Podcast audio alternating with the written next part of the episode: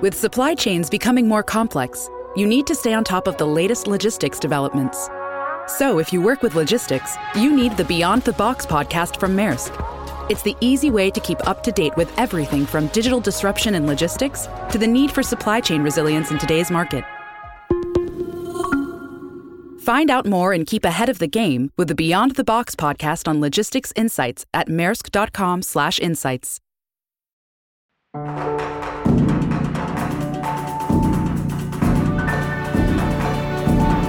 Bienvenidos, esto es ASTI Podcast.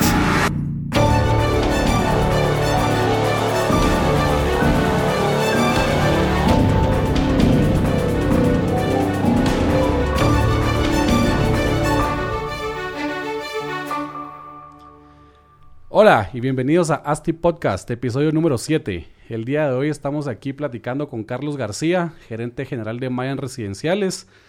Eh, Carlos, en este episodio pues quisiéramos platicar un poco del tema cómo adquirir la materia prima en la industria inmobiliaria, que es la tierra o el terreno. Eh, todo desarrollador tiene que tener terrenos para generar proyectos, obviamente. Entonces, contame un poco ¿Cómo hacen ustedes en Mayan Residenciales para búsqueda del terreno? ¿Lo hacen por medio de corredores? ¿Lo hacen, tienen personas in-house? Contame un poco. ¿Y qué tal, Marcos? Pues primero que nada, gracias. Gracias por invitarnos.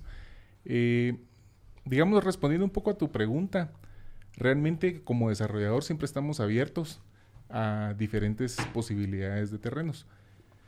Claramente, eh, por el tema de licenciamientos, trámites, gestión, eh, sabemos que al final de cuentas no puedes tener hoy un terreno en el que solo estás planificando y planeando, sino que al final tenés que tener ya un pipeline de terrenos vistos o negociados para poder en el transcurso del tiempo ir haciendo el desarrollo de cada uno de ellos. Claro. Entonces, eh, pues actualmente nosotros buscamos tener cinco años en adelante.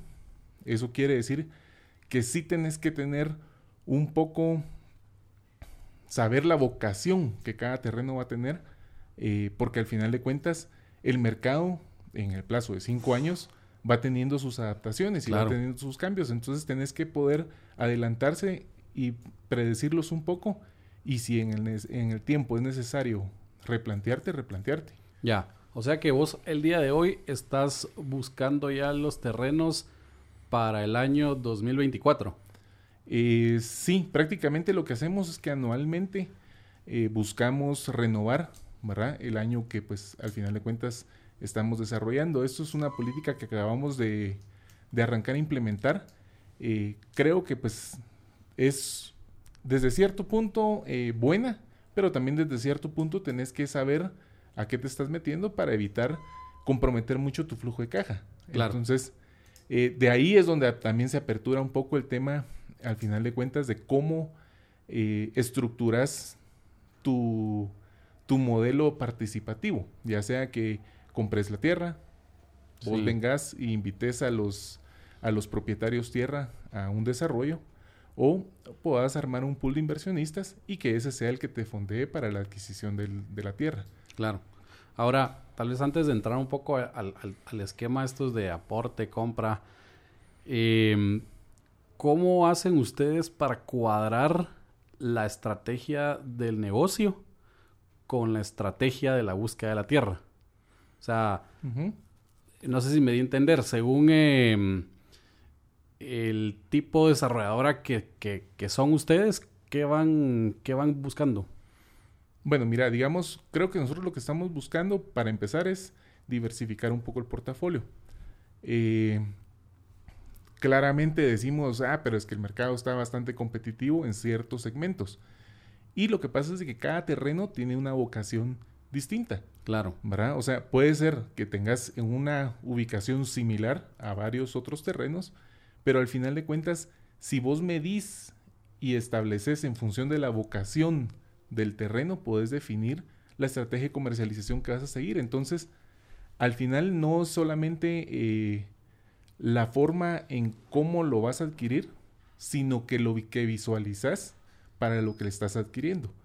Entonces, eh, pues nosotros habíamos tenido mucho enfoque en el área de vivienda eh, y pues ahorita ya estamos diversificando un poco Y al final, eh, tierra hay.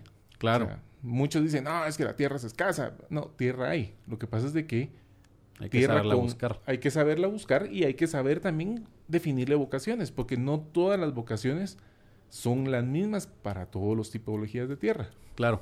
Por eso era mi pregunta, creo que fue la primera en que em, todo desarrollador pues obviamente está en algún nicho de mercado o en algún producto en específico. Vos me mencionas que están, están diversificando un poco los productos que están, que están tratando de, de desarrollar, pero mm, el tema de cómo buscan el terreno, o sea, les caen los terrenos por tema de corredores o ustedes tienen personal propio buscando esa tierra que se, que se adecua al desarrollo que ustedes quieren hacer. Bueno, mira, digamos, hay dos formas en las que nos acercamos al mercado. La primera es, eh, definimos un tipo de producto que queremos sacar y en función de eso eh, encontramos, eh, buscamos la tierra. Hacemos una búsqueda in-house a través de, pues, de nuestros ejecutivos Ok, y lo que hacemos es que al final definimos ciertos parámetros de lo que necesitamos. ¿verdad? O las zonas posibles donde puede estar. Y también nos apoyamos en los corredores inmobiliarios.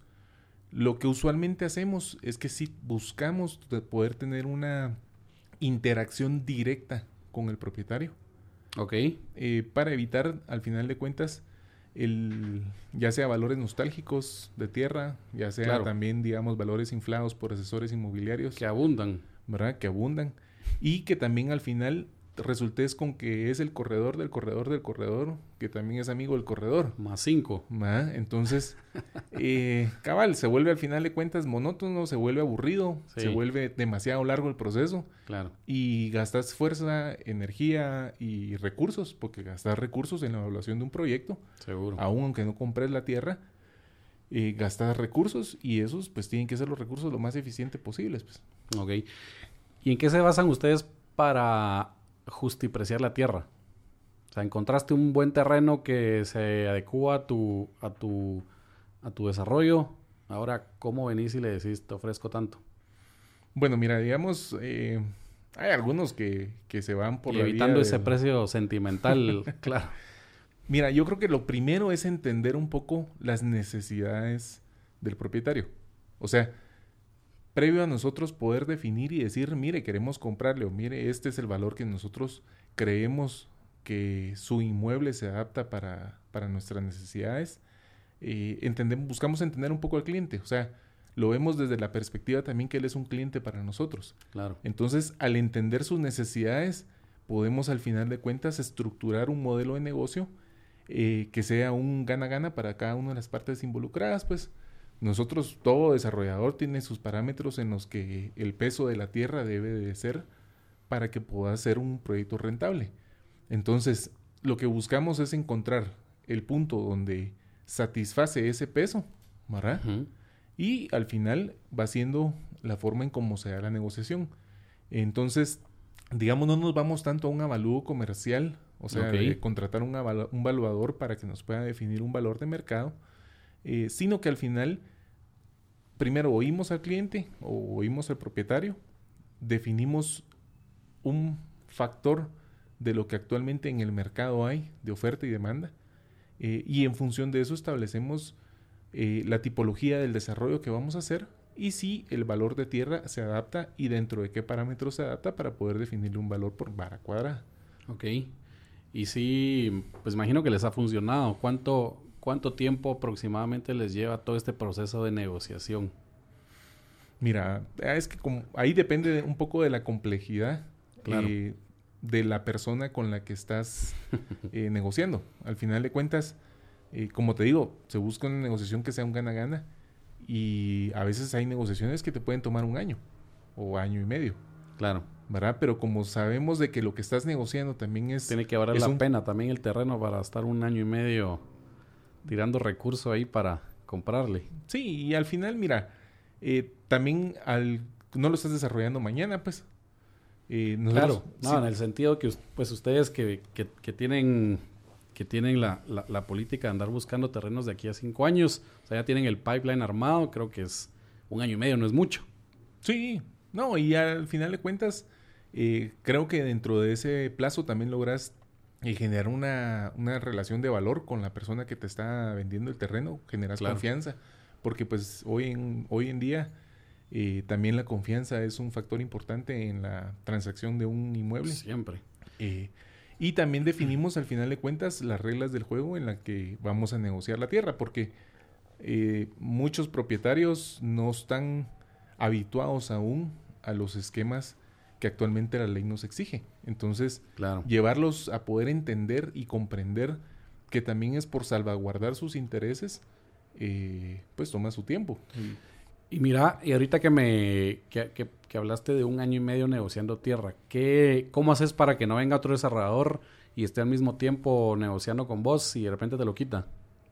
Mira, ¿Firman algún tipo de documento donde, donde tenés el primera mano el terreno o en lo que se negocia o no hay nada de ese tipo?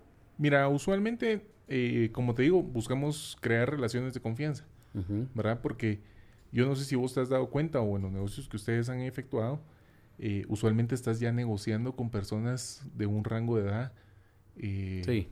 pues relativamente adultos mayores, pues, o sea, o personas adultas. Así es. Que ya no tienen 40 años, pues, sino que son personas de 45 a, 80 años en algunos casos. Y aunque los hijos estén también metidos, el que toma la decisión es el dueño, que siempre es la persona que vos decís. Correcto. Entonces, eh, al final no buscamos firmar algo, firmar algo, sino que llevamos una relación de pues de confianza. O sea, claro. es como retomar al final de cuentas los valores antiguos bajo los que ellos negociaban y adaptarnos eh, en función de sus necesidades porque a veces entran miedos, como te digo, el valor nostálgico muchos le suman, todos le tienen cierta nostalgia por muy terreno sencillo, pelón, que no tenga nada. Eh, hay ciertos recuerdos, ciertas memorias que se crearon y se generaron. Y es ese valor que al final, eh, como desarrollador, no puedes pagar, pero tenés que entenderlo para poder eh, llegar a un, término, una negociación donde no esté incluido dentro del valor. Claro. O el valor de la construcción, que también pasa mucho que los dueños de tierra quieren ponerle un valor a la construcción que está encima, pero para uno desarrollador es más, lo, que está encima es, es, un gasto más porque hay que demolerlo. Sí. Y al final de cuentas, eh, pues tampoco vas a llegar con el propietario y vas a decir, mire, esta casa donde sus hijos crecieron, eh, vamos, no, nos sirve de nada, pues. Entonces, eh, al final... Aunque no sirva de nada. Sí, o sea, yo me he juntado con gente que viene y dice, yo a fulano de tal no le vendo. O sea, por mucha plata que tengan, mucha corporación grande que sean, no le voy a vender mi casa. Porque por el approach que tal vez tuvieron pues. eh, durante los procesos de negociación. Claro. Entonces, sí. No generan la confianza le, sí le tenés que decir, mire, o sea, sí lo vamos a demoler, pero es la forma, a veces no es lo que decís, es la forma en cómo lo decís. Entonces, eh, la forma también a veces hace que un negocio pueda darse o simple y sencillamente no, pues. Claro. Y mira, y a la hora de que están comprando, en, en, el, en el caso que sea compra de tierra, me imagino que no, que buscan que la negociación nunca sea compra al contado. ¿Verdad? Que sea de una forma prorrateada en un año o X cantidad de tiempo. Cuando, cuando son negociaciones de ese tipo, ¿cuál es la estructura legal o cómo es la estructura legal que ustedes usan para asegurarse la tierra eh, y, en qué momento se hace la transacción para que ustedes ya sean 100% propietarios y puedan gestionar licencias, etcétera, etcétera? Va, mira, digamos, eh, como te digo, primero entendemos un poco las necesidades del, propietario y en función de eso lo adaptamos también a nuestras necesidades, la propuesta de valor. Eh, en los casos que, hemos llevado algunos, eh, lo que hacemos es que para asegurarnos precisamente ese compromiso firmamos lo que es una promesa de compra-venta, ¿verdad? Con un plazo definido eh, y en ese se estipulan los diferentes compromisos que adquirimos nosotros como los que adquiere el actual propietario. Y también lo que hacemos paralelamente para poder avanzar con los diferentes procesos de trámite, licencias, estudios, que pues usualmente te toman entre un año, claro. año y medio, eh, lo que estamos haciendo nosotros es que constituimos lo que es un usufructo. Eh, eso nos permite, digamos, eh, tener la agilidad y la movilidad dentro de las instituciones gubernamentales, pues para ingresar cada uno de los diferentes permisos y trámites y que estos salgan a nombre de la entidad que pues se va a encargar de generar y gestionar el desarrollo. Ok. Ahora, en el caso donde no es compra, sino es aporte. Bueno, primero que nada, ¿ustedes qué buscan más? ¿Terrenos en aportación o terrenos en compra? Mira, digamos por la matriz de capital, pues creo que desde hace un tiempo atrás eh, precisamente nos abrimos a poder eh, gestionar negocios en participación. O sea, digamos, y la participación puede ser de diferentes modalidades. Ya puede ahí va mi pregunta. ¿Les das voz, voz y voto a, los eh, propietarios o cuáles son las estructuras que están manejando ustedes? Mira, tenemos la estructura claramente como es una relación de confianza, eh, usualmente si damos, eh, si, si, damos voz, eh, claramente nosotros somos los que tenemos el know-how, el cómo hacerlo, el qué hacer, entonces, y qué mercado es el que nos estamos acercando. Entonces, pues claramente quienes tienen el voto, pues somos nosotros, ¿verdad? no pero siempre si son, si, si participan en el negocio, tienen bueno, la pesa pesa siempre un ¿qué? un 30, 40% del, del, del, de la sociedad. Y no, mira, digamos, el valor de tierra no debe pesarnos a nosotros más de un 15 a un 18%. O sea, si pesa más de eso. No, eso es sobre la venta. Yo me refiero a la estructura de socios del, del capital al 100% colocado. La tierra. Usualmente pesa lo mismo. O sea, para nosotros debería pesar ah, exactamente lo mismo. Entonces, eh, más que todo, eh, cuando hay tierra en participación no es tanto eh, cuánto va a ser el valor accionario que tiene, sino que al final de cuentas es cuál es la necesidad del propietario. Porque en función de su necesidad puede ser que yo le brinde a él, digamos, una especie de permuta, donde él está obteniendo el repago de su tierra en apartamentos o en viviendas o en unidades del desarrollo que se está efectuando a una tasa preferencial de valor. Ok. ¿Por qué? Porque también te ha, ha pasado mucho vos de que viene el propietario de la tierra y dice, bueno, ya me la compraron, tengo el dinero y se da la vuelta y ¿qué puedo comprar? Y al final de cuentas eh, regresan con vos y te dicen, miren, es que no puedo comprar lo que aquí tenía. al transformarlo, lo estoy transformando en algo que para ellos es de menor valor. ¿Por qué? Porque pues no es de la misma cantidad de área, no es el mismo espacio de jardín, sino que se ven pues en un espacio más nuevo, pero más pequeño, más reducido o más caro. Claro. Pero eso es al final de cuentas el factor eh, claramente de plusvalía que van ganando los diferentes eh, inmuebles, los diferentes valores, los diferentes desarrollos nuevos que vienen. Seguro. Y mira, y cuando entran con, con a participación los, los, los propietarios de tierra, eh, la aportación se hace, me imagino, reevaluando el terreno. Todos sabemos que aquí los, en Guatemala los terrenos pues están valuados desde hace muchos años para pagar UCI bajo, pero al momento de, ingresarlo a una participación de un desarrollo inmobiliario, obviamente el, pues la contabilidad y todo el desarrollo necesita que el, que el terreno esté al, al, precio real de mercado. Entonces, ¿cómo han manejado ese tema de la reevaluación y el tema mucho de pago de impuesto para el propietario sería en este caso, no tanto para el desarrollo, porque el desarrollo siempre quiere el terreno ya aportado al precio de mercado, ¿verdad? Pero siempre es un, un, un, issue, digamos, con el, con el terrateniente. ¿Cómo lo han manejado? Mira, digamos, eh, en esos casos donde la tierra está subvaluada, porque pues no tiene otro nombre más que una, claro, así una evaluación por debajo del valor de mercado, lo que hacemos es que, digamos, eh, si dentro de nuestras condicionantes y dentro de nuestros términos eh, son claros desde un principio contra, con el propietario de hacer una transacción al 100% del valor negociado. Claro. En este caso, nosotros lo que le apoyamos es con darle, digamos, eh, un acompañamiento o una asesoría para ver toda su materia fiscal. Sí. ¿Verdad? ¿Por qué? Porque la ley nos permite a nosotros o le permite al propietario del inmueble poder hacer revaluación de sus activos eh, para poder posteriormente transaccionarlos. Y bajo eso él está regido a un nivel de impuestos que pues hoy por hoy es un impuesto manejable. ¿verdad? Entonces, eh, sí, nosotros desde nuestra transaccional lo hacemos al 100%, claro. porque pues al final de cuentas el terreno para vos es un inventario. Seguro. Eso es, eso es. Y la pregunta más iba porque, bueno, en realidad el, desarrollo siempre está libre de, esos, problemas, pero el, el propietario siempre está en la postura de, querer pagar los menos impuestos que, que, se puedan. Entonces, hay una, hay una ley que dice que la aportación, la revaluación para aportación no, no paga impuestos, otros dicen que sí.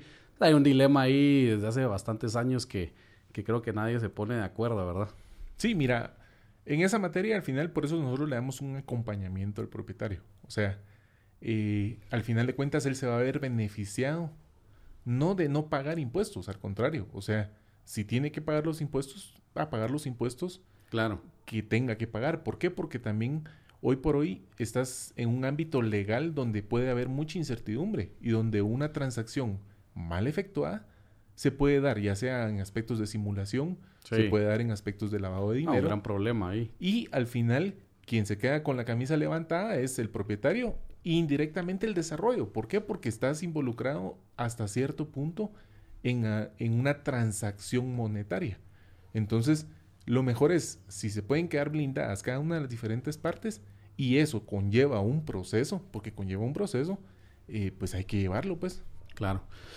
Mira, Carlos, y cambiando un poquito el tema, a la hora de la búsqueda de terrenos, ustedes pues les caen terrenos, los buscan técnicamente, qué factores son los que, que, ven en los terrenos para, para estar seguros de, de, comprarlos. Me refiero a que si le hacen un estudio de suelos antes, eh, ese tipo de, de, estudios técnicos para, para no meterse a comprar una tierra que, que tal vez después sale que no, no le puedes construir nada encima. ¿Me explico? ¿Qué, ¿Qué son los aspectos que ustedes ven para, para decidir comprar una tierra? Bueno, mira, digamos en Ciudad de Guatemala claramente todos volteamos a ver el famoso POT. Sí. ¿Verdad? El plan de ordenamiento territorial. Eh, la vocación del uso de suelo. Si no existen algunas reglamentaciones o regulaciones que pues al final de cuentas te puedan evitar gestionar cualquier uso. Em, también digamos pues los suelos dependiendo de la urbe. Pues al final los suelos son muy homologados, son muy similares. Eh, dentro de la ciudad. Dentro de la ciudad. Sí. O sea, Creo que uno de los temas más álgidos actualmente, eh, y se está dando mucho en Ciudad de Guatemala, como también en el interior, es el tema del agua. Sí, crítico. Eh, es un tema ya altamente crítico, es eh, tanto la extracción o... Y más por ahí va mi pregunta, cabal, porque para que discutiéramos un poco este tema del agua que, que, que, que, sí, como mencionas, es crítico, ¿verdad? Sí, entonces ponerle, no es, es tanto la extracción o el consumo de agua que vas a necesitar para tu desarrollo, como también la trata o la sacada de aguas, pues porque al final eh, esos dos factores pueden hacer rentable o no rentable tu proyecto. Claro. Entonces, eh, si evaluamos esos factores, eh, claramente... Eh, ¿Pero cómo lo evalúan? ¿Hacen un, pagan un estudio hidrogeológico? Pregunto. ¿O...? Mira, en algunos casos sí. O sea, se pagan estudios, se pagan informes, se contactan a las empresas técnicas en el área. Sí eh, para poder tener pues un poquito más, eh, ¿qué se pudiera decir? Afinado el número. Afinado el número y también eh, que puedas vislumbrar un poco los problemas que puedes afrontar, porque pues no es ciencia cierta tampoco. Claro, seguro. Eh, y esos... Y perforando a 200, 300 metros de, de profundidad, ¿cómo sabes que hay agua? Cabal, y esos son también factores que pues al final influyen en el valor de compra del inmueble, pues. Seguro. Entonces, hay terrenos que son valores de oportunidad, ¿verdad? Y que te, va, te vales por porque las leyes esas no aplican. Claro. Sabiendo de que tenés un riesgo, pero que es un riesgo controlado. Entonces, el agua sí está siendo un factor importante. Eh, creo que como desarrolladores, pues el poder, poder al final de cuentas, eh, unificar criterios y poder unificar eh, y generar redundancias de nuestros proyectos, sí.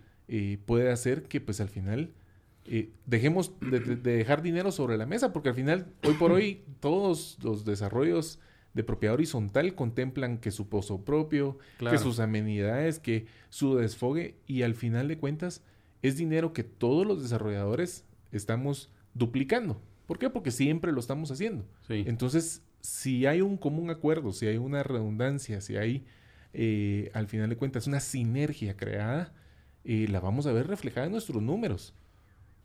Sí.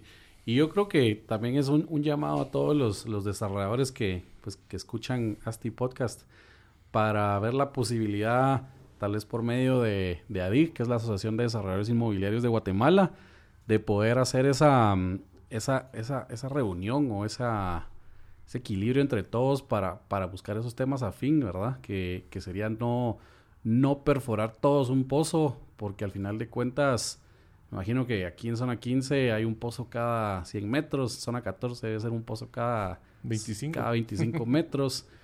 Y no, igual nosotros todos los estudios que hacemos van, van saliendo que casi que año, año con año el, el, nivel freático o el nivel del agua ha, estado bajando, ¿verdad? Y es un tema crítico que, que si no tomamos cartas sobre el asunto, vamos a, a sufrir mucho en los próximos años, ¿verdad? Sí, no, y al final también, o sea, desde plantas de tratamiento, o sea, sí, también, o sea, hay infraestructura que, que de por sí nos obligan, la hacemos y después no sabemos si es operante o no operante, o sea, y, y, hay, digamos, medidas óptimas. Entonces, donde el crear, el crear esa sinergia entre los diferentes desarrollos y poder salir un poquito nosotros de, de ser tan, ¿qué sería?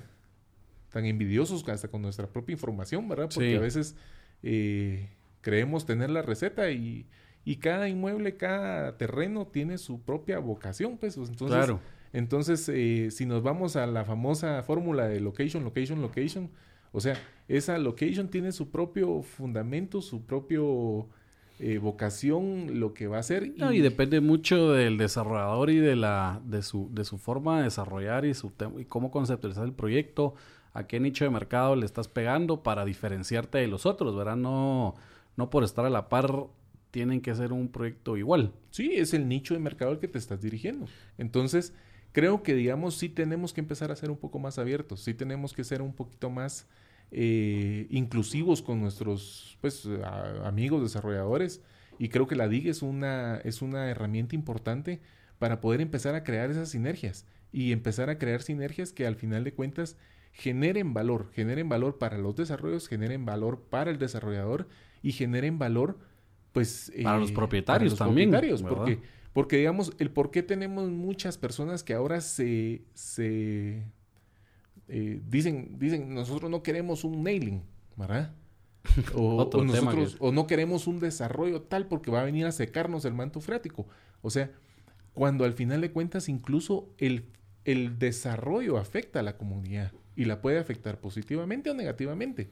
Seguro un poco de ambos, dependiendo del, del proyecto, pero la, lo que hay que hacer es la, ver cómo mitigas la parte negativa del desarrollo, digamos, volver algo positivo, ¿verdad? Es que, digamos, las partes negativas al final de cuentas es el proceso de gestión o el proceso de obra.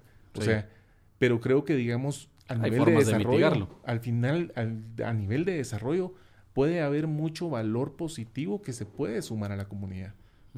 O sea, y que incluso los mismos vecinos lo capitalizan en la plusvalía de sus Claro, inmuebles. Eso, seguro. eso si mañana me dicen va a tener un desarrollo en el que van a invertir 10 millones de dólares a la par de su casa, Sí, o sea, eso para vos es plusvalía, seguro, que no la capitalizas hoy, pero sí la vas a capitalizar en el momento. claro. En el momento de la venta.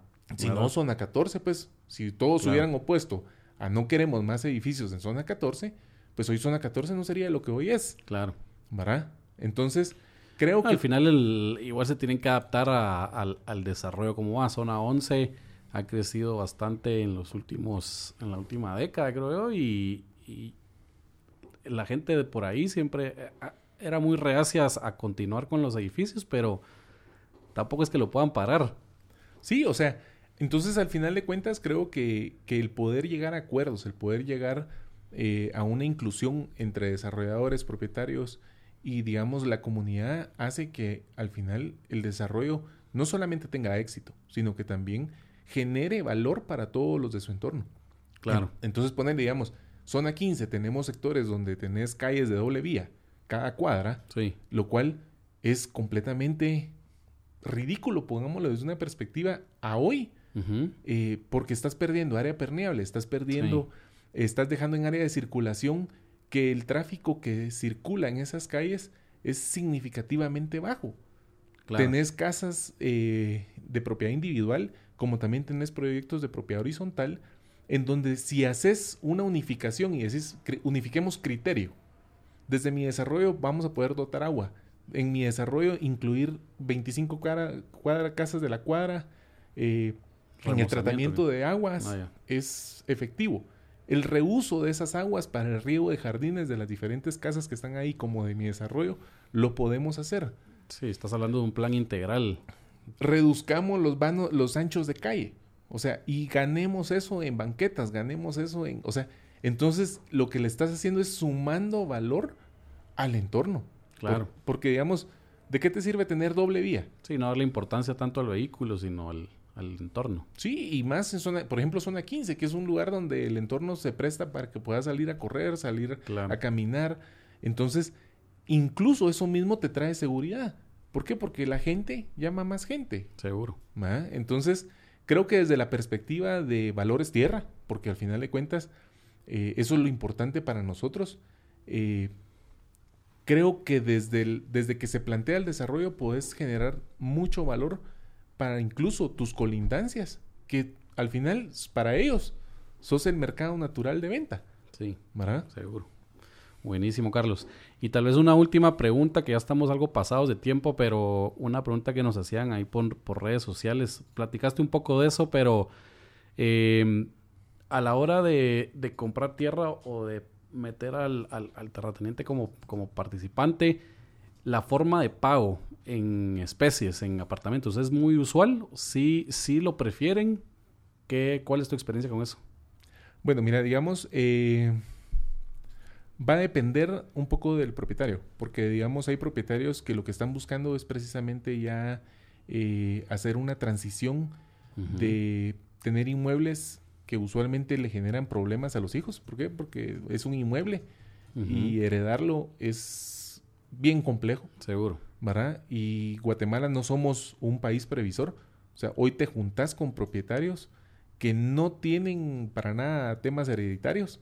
Entonces, sí se está volviendo muy recurrente el tema de poder trasladarlo o volver ese capital en diferentes inmuebles. Y claramente un pequeño saldo que, que, posteriormente se quedan ellos, porque lo que están previendo es su vejez. Claro. O sea, sí buscan bastante el, el, canje entre participación con inmuebles. ¿Y te ha tocado la oportunidad de hacer algún tipo de canje con inmuebles de otro proyecto, no sobre el mismo proyecto que, que están desarrollando en su, en su propiedad? Eh, sí, también se ha hecho. También y, lo es. Y mira, desde la perspectiva lógica es sencillo. ¿Por qué? Porque, digamos, si les vendes a un, hablemos de un 5% por debajo del valor de preventa de, de, que está saliendo. Sí. O sea, ya ellos ahí generaron un 5% adicional. Sí. Digamos, las escalonadas usualmente de un desarrollador tienden a ser de 3 a 8 escalonadas de precio, dependiendo del éxito de tu, tu proyecto. Claro. Prácticamente llegas a subir dependiendo de cuándo saliste a vender, ¿va? porque hoy en día tenemos desarrolladores que están saliendo a vender a 36 meses plazo, ¿verdad? Eh, entonces, dependiendo de cuándo saliste a vender, de todos modos, ese proceso, estás hablando de un 11 a un 15% de diferencial de precio. Más el 5 que ya Más el 5, entonces están teniendo un 17. A veces hasta paran ganando un poco más claro. que el mismo desarrollador. Sí. Entonces, eh, creo que pues al final de cuentas eh, sí es atractivo para ellos. Eh, nuevamente va desde, explicárselos. desde el proceso de, de, negociación, pues de poder entenderlo y poder llevarlos de la mano a entender eso. Buenísimo. Pues yo creo que llegamos al fin. No sé si vos querés mencionar algo para terminar. Pues no, no, primero que nada, muchas gracias Marcos. O sea, realmente estamos a las órdenes y creo que, creo que todavía hay mucho camino por delante. O sea, creo que se está levantando una nueva generación de desarrolladores eh, y una generación pues también de desarrolladores antiguos que están viendo que las necesidades del mercado y se están adaptando. Eh, creo que, eso es lo más saben que tienen que cambiar. Correcto. Ya no es como antes que solo, solo salían a la venta como fuera, igual se vendía todo. Exacto. Hay que cambiar también el, la mentalidad de, de las negociaciones y de cómo plantear proyectos para mejorar pues el tema integral que platicábamos de las ciudades, ¿verdad? Sí, y también tenemos que dejar de, al final de cuentas, eh, de minar un poco también el mercado, porque a veces el mercado es quien da más, ¿verdad? Sí. Y no es eso, o sea, es cómo adapto mi producto a un segmento o a un nicho de mercado en específico. Claro, ah, seguro. Pues buenísimo, Carlos, te agradezco por, por haber acompañado en este ASTI Podcast. Eh, Eh, agradecemos a todos los oyentes también por continuar escuchándonos. Ya saben que nos pueden eh, contactar por medio de nuestras redes sociales en Instagram, arroba astipodcast, o por eh, correo electrónico, podcast arroba astidesarrollos.com. Ya saben que cualquier comentario es em, aceptado y bienvenido. Esperemos que, que nos puedan seguir escuchando. Buenísimo. Gracias, Carlos. Gracias. Hasta luego.